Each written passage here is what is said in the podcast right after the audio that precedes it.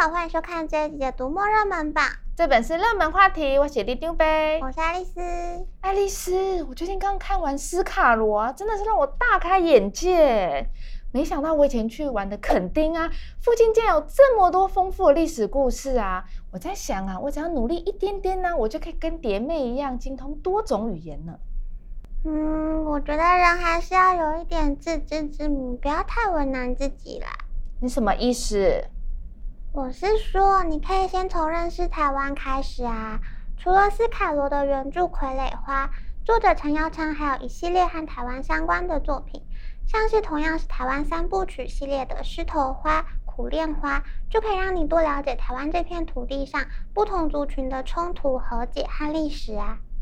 从台湾开始的话，哎呀，我想到了之前那个《熟女养成记》啊，就很适合我这种淑女气质啊。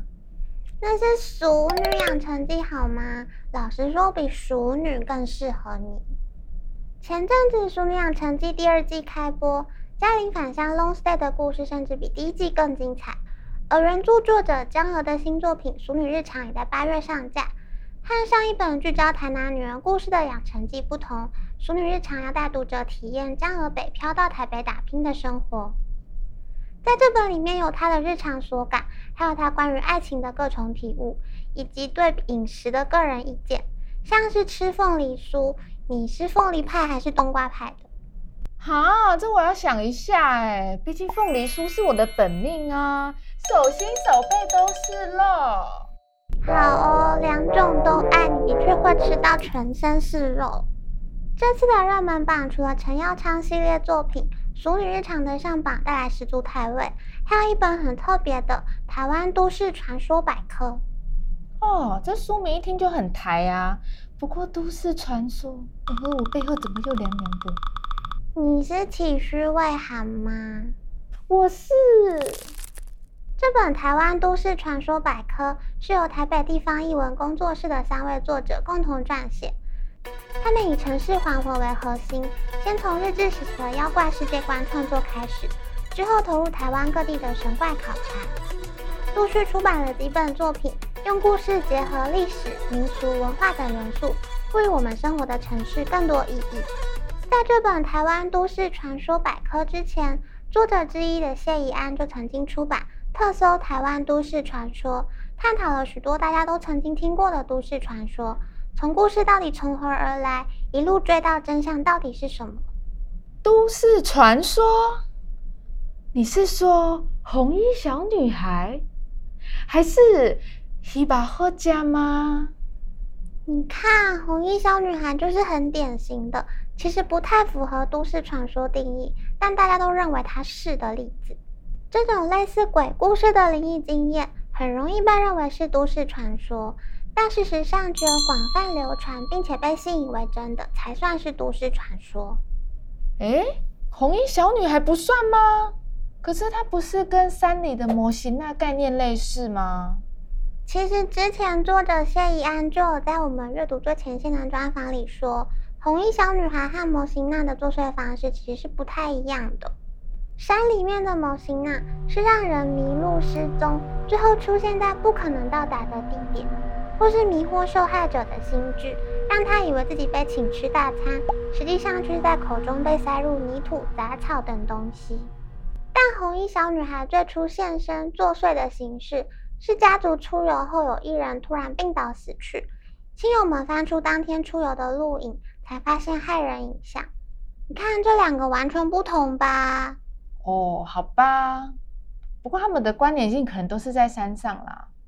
在台湾都市传说百科里，作者们透过收集资料、梳理脉络，探究那些好像很多人都听过的都市传说，像是在机器上面放乖乖，机器才会乖，而且乖乖还要是绿色的，或者是不可以用红笔写名字，否则会短命。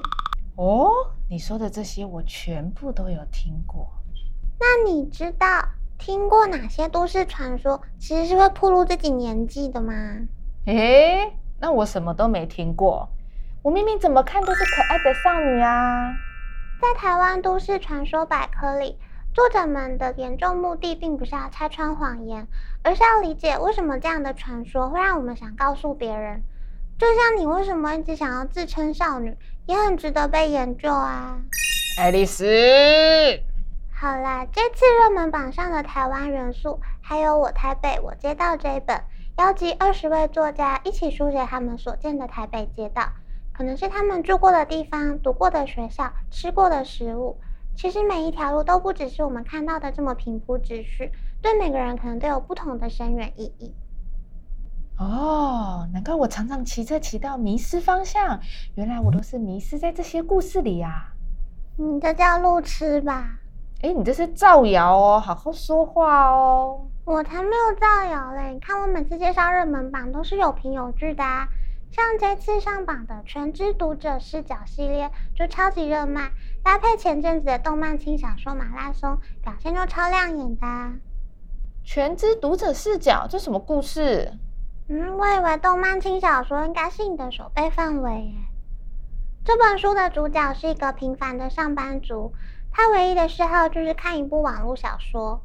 原本他跟我们一样都是平凡的读者，但在他读完最后一集的时候，小说的场景居然成真了。他从平凡的读者变成唯一能阻止世界毁灭的人。什么？这压力也太大了吧？这就像是噩梦醒不过来一样啊！关于做梦，我觉得这次热门榜上的《欢迎光临梦境百货》应该也很适合你。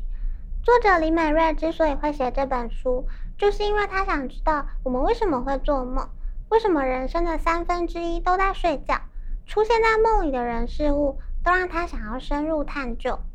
睡觉和白日梦加起来，哎，根本不止三分之一啊！这本书根本就是我的手背范围。好哦。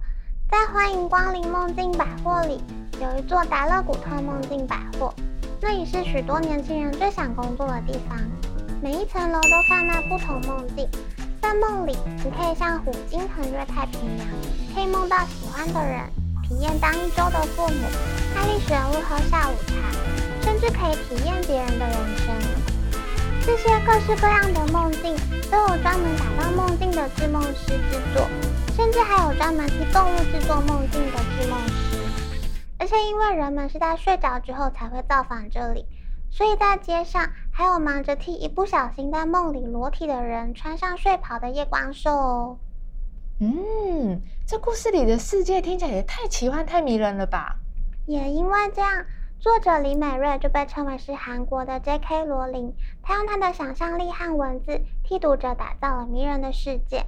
他也在我们的专访里说，自己在书里最想从事的职业就是制梦师。哦，真的是很热爱创作哎，就像我一样，充满奔放的想象力。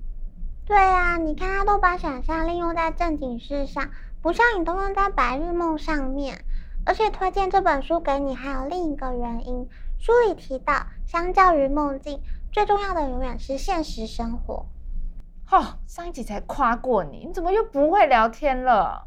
各位观众朋友，这次的热门榜超精彩的，有台味十足的影剧原著、都市传说、读者变主角的热卖小说，还有跟我一样想象力无极限的梦境百货。大家赶快来看看书单，跟上这波的阅读风潮吧！除了买书看书，也别忘了按赞、分享还订阅我们的频道哦。那么，读墨热门榜，这本是热门话题。我们下次见，拜拜。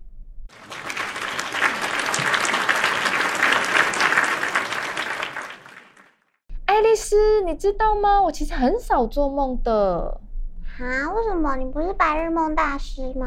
拜托，我的想象力都是要用在下一本书的草稿上，好吗？你不是连第一本都还没写出来吗？这不叫做梦，什么叫做梦？